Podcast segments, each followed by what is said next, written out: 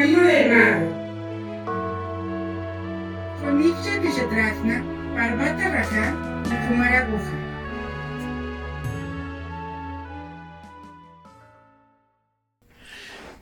Hola, ¿qué tal? Bienvenidos a un nuevo episodio y final de temporada de nuestro podcast El Camino del Mago.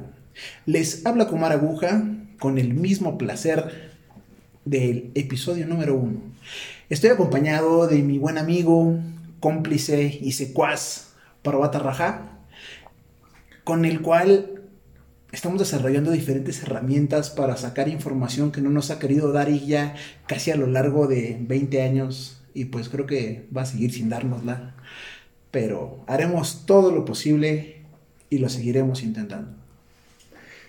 Como dices, ya nos acercamos al final de la temporada. Qué emoción. Y bueno, pues ya nos han acompañado todos estos episodios y parece, pareciera por algún momento que no hablamos de karma, pero todo ha pegado, todo ha pegado. Y la verdad es que nos encanta eh, ver cómo esta información se complementa a sí misma. Pero bueno, ya que les mencionábamos, esto es el cierre de temporada. Entonces, eh, por favor, ayúdanos a dar cierre a este tema que es la realidad del karma. Bueno, con el mismo gusto que ustedes dicen, aunque no tanto de tenerlo yo aquí. Eh, cierto. Solo dos cosas más deberé de platicarles el día de hoy. Primero, formas de pago kármico que como han dado lata durante 34 episodios. Bueno, 33, este es el 34. Pues ya hemos mencionado varias y les he dado mil claves de cómo hacer el pago kármico. Y esto por lo regular les he dicho es en base al sufrimiento y la pena. Sin embargo, hay otras formas y de hecho hasta exenciones al pago kármico. Veamos, existen varias otras soluciones para saldar karma, o por lo menos hacerlo más suave.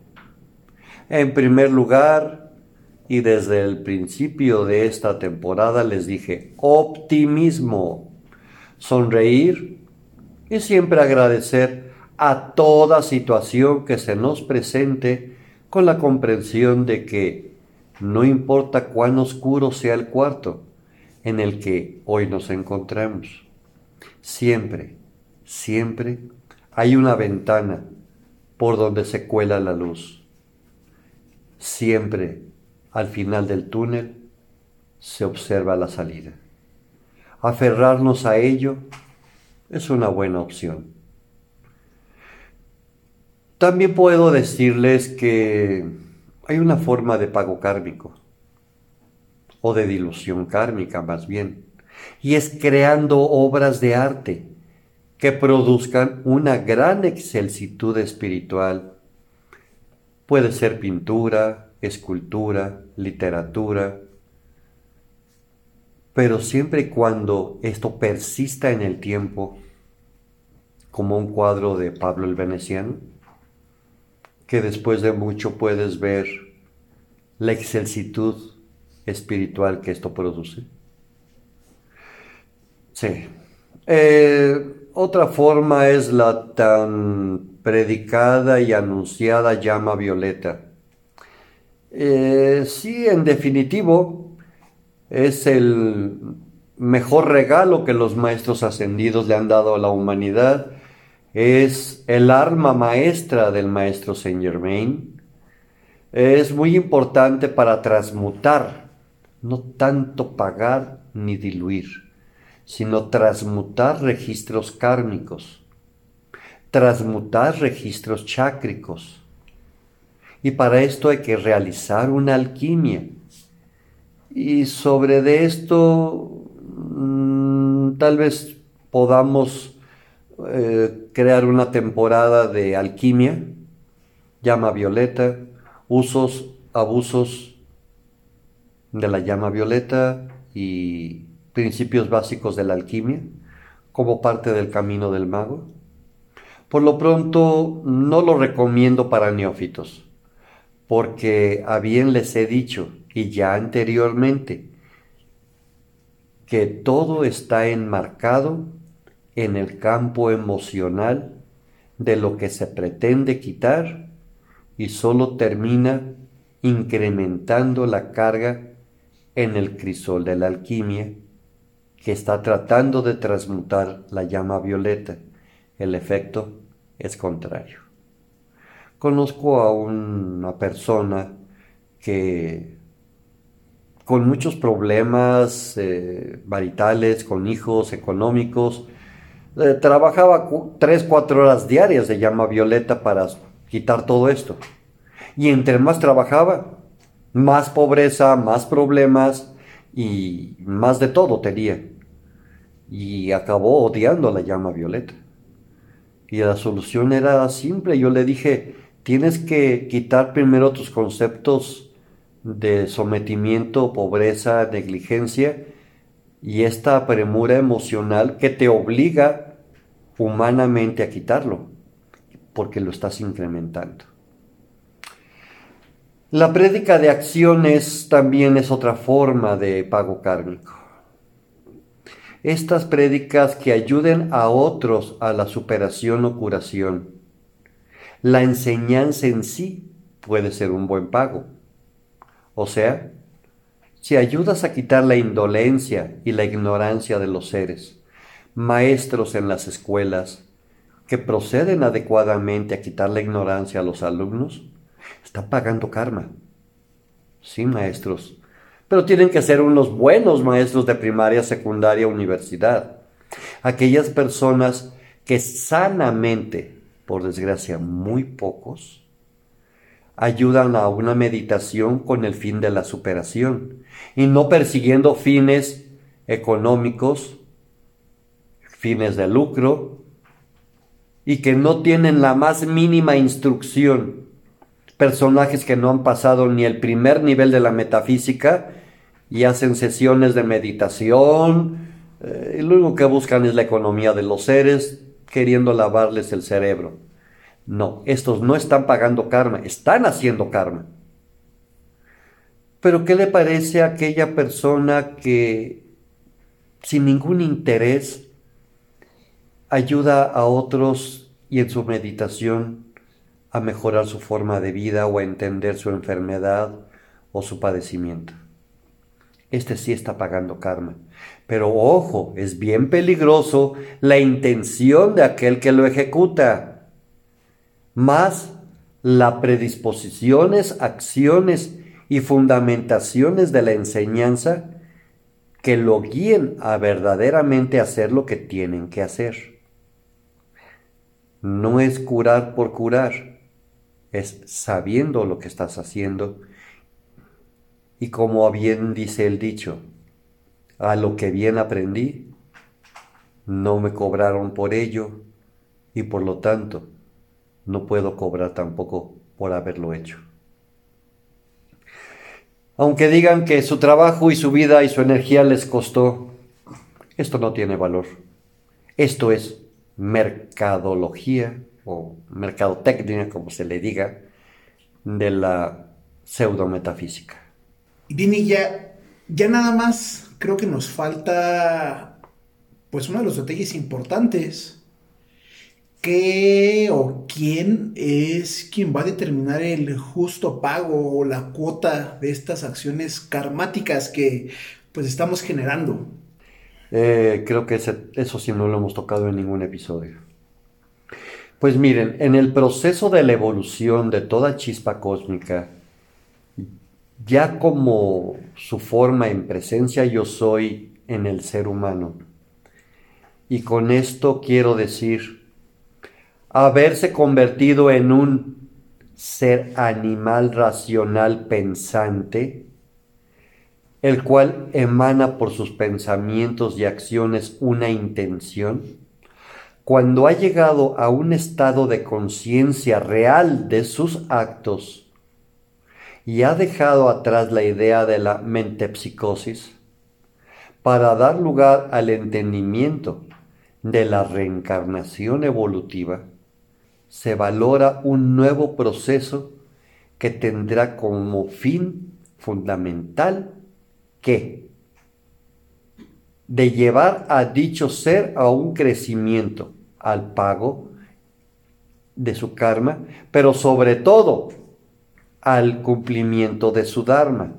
Y de alguna manera esto promoverá el regreso a sus orígenes de donde alguna vez partió, o sea, la ascensión.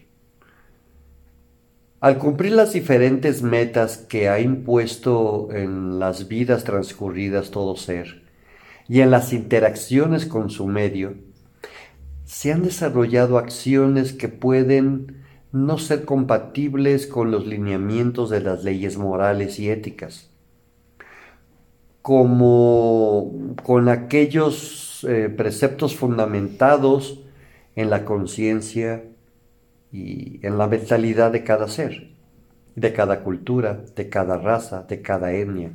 A esto le llamaremos siempre acciones karmáticas negativas. ¿Por qué? Porque estamos rompiendo con las leyes establecidas. Y como nadie puede escapar, nadie puede evadirse de las consecuencias de sus actos, y si esto no es cubierto de alguna manera en esta vida, pues lo será en la otra. Y a esto le llamamos, repito, pago kármico, el cual tiene el fin específico de hacer entender a cada conciencia, por medio de un aprendizaje que casi siempre es severo, el porqué de sus acciones ejecutadas. Pero el pago kármico, sin embargo, vuelvo a repetirlo mil veces, es una oportunidad para seguir evolucionando. Bueno, creo que esto sí ya lo hemos entendido, pero retomando la pregunta de Kumar Aguja, ¿esto qué o quién lo determina? ¿Hay alguna forma? Ok, ok, ok, tranquilos queridos, tranquilos. Miren, En primer lugar, entendamos que todo juicio se basará indudablemente en las leyes universales, las leyes del orden cósmico, en las leyes de la evolución de la vida, en las leyes del Manú, creo que metí otra palabra, en las leyes naturales, etc. Mismas que tienen su pago o retribución en sí mismas como justificación para cada acometido que las lesiones ejecuten. Esto se actúa en automático. Tú mueves la palanca derecha y se aprieta la luz roja izquierda. Mueves la palanca contraria y se prende el foco azul. Es un automático. Y esto te, te lleva a generar un pago en automático. Sin embargo, si es necesario la comprensión y deducción de cada hecho en particular. Y esto no lo realizan las leyes, ¿saben? O sea, hay ciertas cosas que no las leyes no las pueden deducir. Me refiero a salvedades por lo que esto lo determina un conjunto de personajes que han logrado el más alto nivel de evolución. Eh, para platicar de esto deberemos entrar un poco en la enseñanza místico-metafísica de los maestros ascendidos. Y con esto me refiero a los planos de la existencia, eh, los siete planos de la materia, los planos etéricos, en donde los personajes como cielos van ascendiendo. Recuerdan, Mateo ascendió al séptimo, primero al tercero y luego al séptimo cielo. Mahoma fue hasta el noveno cielo acompañado por Gabriel y de ahí Gabriel ya no pudo seguir hasta que el bendito Mahoma pudo hablar con, con Alá para entender las leyes y dictarle el Corán. En fin, hay cielos que se traducen metafísicamente en planos de la existencia no en dimensiones, vuelvo a repetirlo, son otra cosa. Al principio de los tiempos, cuando la humanidad estaba aún en pañales, lógicamente no existían seres humanos que hubieran logrado la ascensión. Por lo que los arcángeles, que son seres que vienen de otras eternidades, tomaron el papel de valorar y estructurar, justificando cada necesidad y pago kármico, con la observancia de cada realización y de hecho cumplimiento de cada dharma, tanto personal como colectivo, pues en un sano proceso de evolución en conjunto. Al transcurrir los siglos, seres que habían logrado su ascensión por fin, desde la esfera humana en los siete planos de la materia, comenzaron a reunirse en diferentes procesos de trabajo. ¿Para qué? Pues para ayudar a sus congéneres muy atrasados que aún están en el camino en estos planos de la materia. Y así es como se formaron una serie de grupos de seres superiores ascendidos que apoyan en diferentes formas,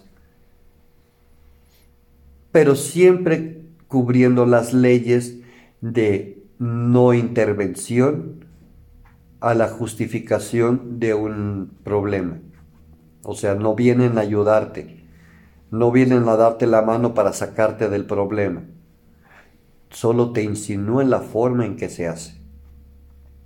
Uno de estos grupos fue constituido como la Junta Kármica, que al unísono con algunos seres Deva uh, fueron reunidos para este fin, creando así que el famoso Consejo Kármico, y también el consejo dármico.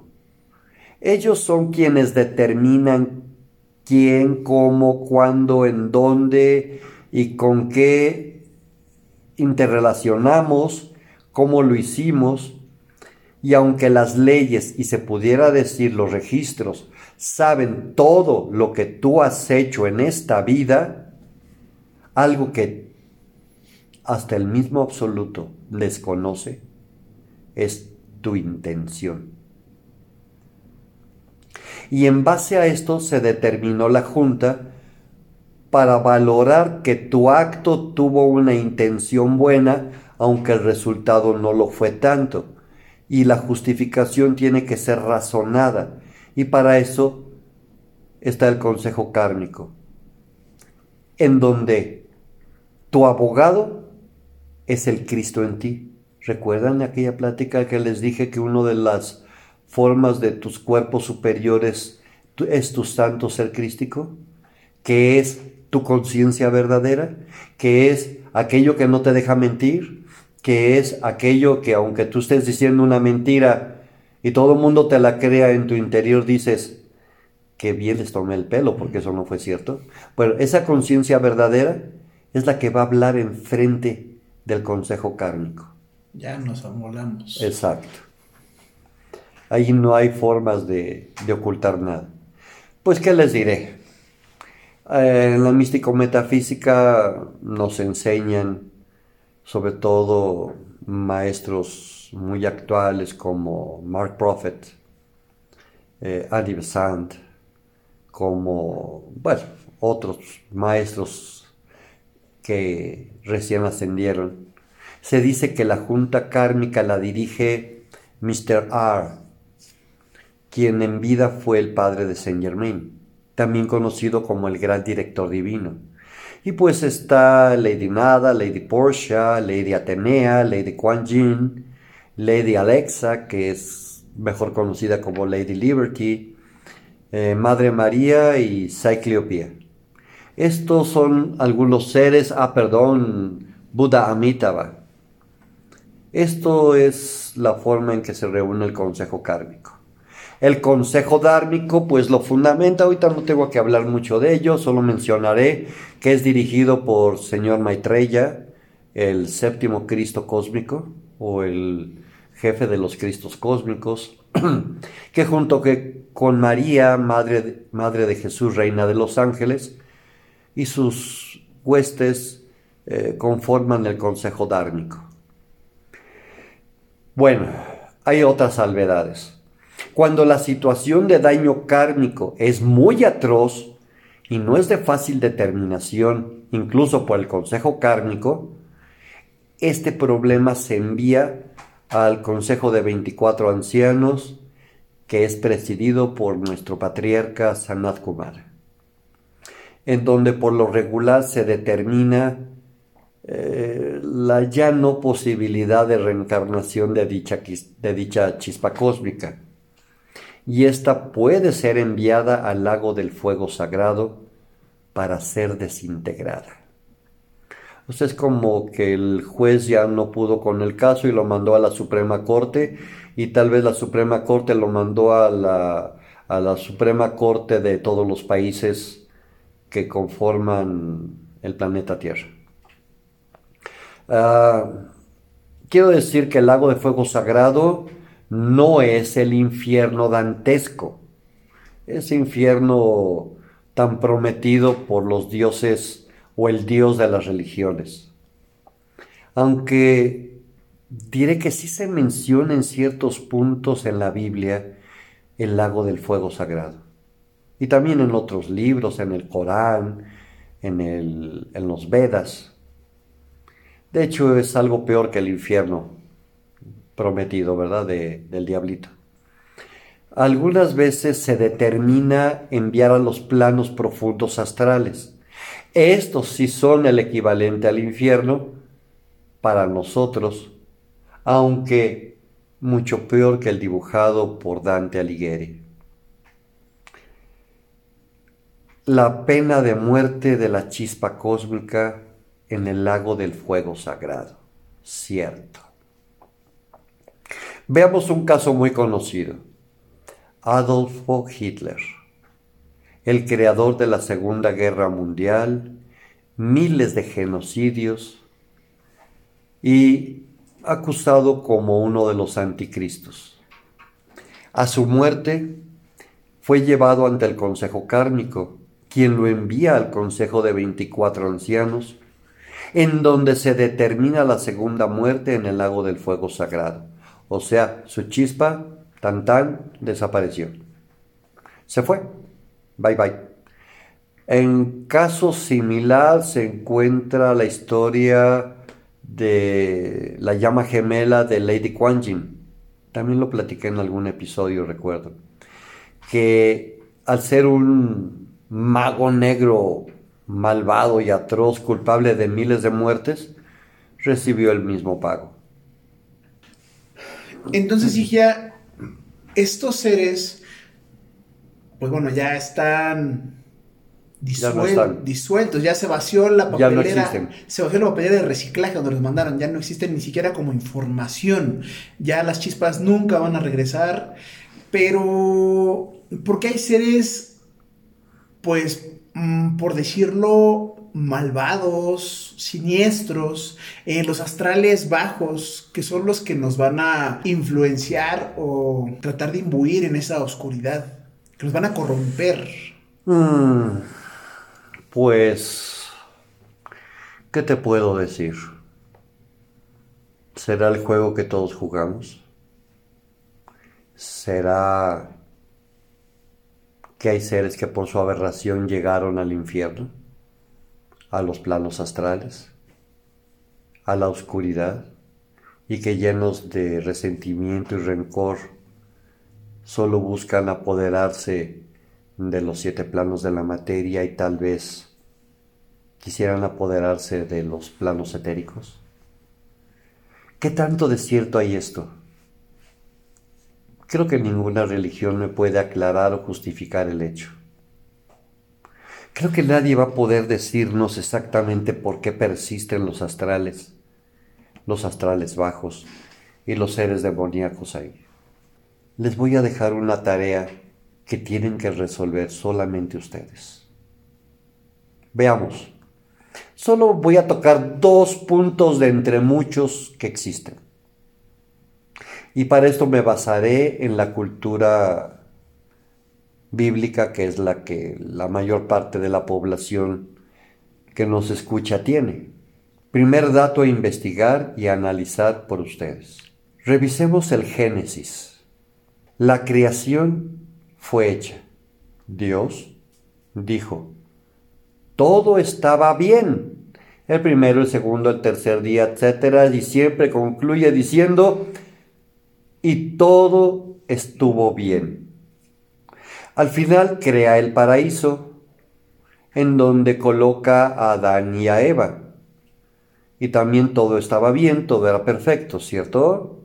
Dios nunca se equivoca. ¿O sí se equivoca? Recordemos que todo inició de la nada. Todo inició en las tinieblas, porque ni siquiera había luz. Primeros versículos del Génesis. Bueno, pues me podrían decir de dónde demonios salió la serpiente de la corrupción del ser que le dio la manzana prohibida del árbol del conocimiento a Adán y a Eva. ¿En qué momento se brincaron el aspecto de que también alguien tuvo que haber creado a dicha serpiente malévola? ¿O era parte del todo estaba bien? ¿O si había premeditación, alevosía y ventaja al crearlo? Piénsenlo ustedes. Eh, segundo análisis versa el primer capítulo del libro de Job. Vamos al versículo 6, que dice, un día vinieron a presentarse delante de Jehová los hijos de Dios. Repito, los hijos de Dios, entre los cuales vino también Satanás, o sea, aceptado como un hijo de Dios. Y le dijo, ¿de dónde vienes? pues de recorrer la tierra y andar por ella. Luego, más adelante, en el octavo versículo, Dios le dice, pero no has considerado a mi siervo Job, ¿verdad? Eh. ¿Qué de qué? ¿Acaso teme Job a Dios en balde? Lean con cuidado estas partecitas de la Biblia y preguntaré o se contestarán por qué existen los astrales, que no todo estuvo bien, que con respeto cada quien tome sus pareceres, respetando a quien y a cada quien en su forma de pensar. ¿De acuerdo? Por ahora hemos terminado la realidad del karma. Y pues pido disculpas por los daños mentales, emocionales que haya yo ocasionado en la primera y segunda temporada. Y si me siguen escuchando, seguiré haciéndolo. De eso pueden estar seguros. Bueno, y ahorita cabe mencionar que al empezar el primer episodio de esta temporada, les decíamos que anotaran lo que pensaban que era su definición de karma o lo que decía el texto, lo que decía su abuelita, lo que decía su tía o aquella persona que les dice no hagas eso porque vas a hacer karma. Y pues vale la pena revisar eso si es que lo hicieron y ver si tenemos la misma concepción o la misma idea de esto que le decíamos karma. Recuerden que nos dijo Igya, tal vez no se puede deshacer. Nos dio muchos tips para transmutar, borrar, reprogramar este karma, pero la mejor opción que se me ocurre para empezar a disminuirlo es compartir este podcast. Y definitivamente va a ser algo que les ayude a todos. Muchas gracias por acompañarnos en este cierre de temporada y los invitamos a escucharnos en la próxima que estamos preparando, en la cual vamos a hablar acerca de temas bien interesantes de los que se habla mucho, pero pues se sabe poco. Dharma, reencarnación y ascensión. Nos escuchamos en la próxima temporada y sigan haciendo karma. Gracias. Síganos en nuestras redes sociales, Facebook, Twitter, YouTube e Instagram. Danos like y activa las notificaciones para estar enterado de todas nuestras novedades.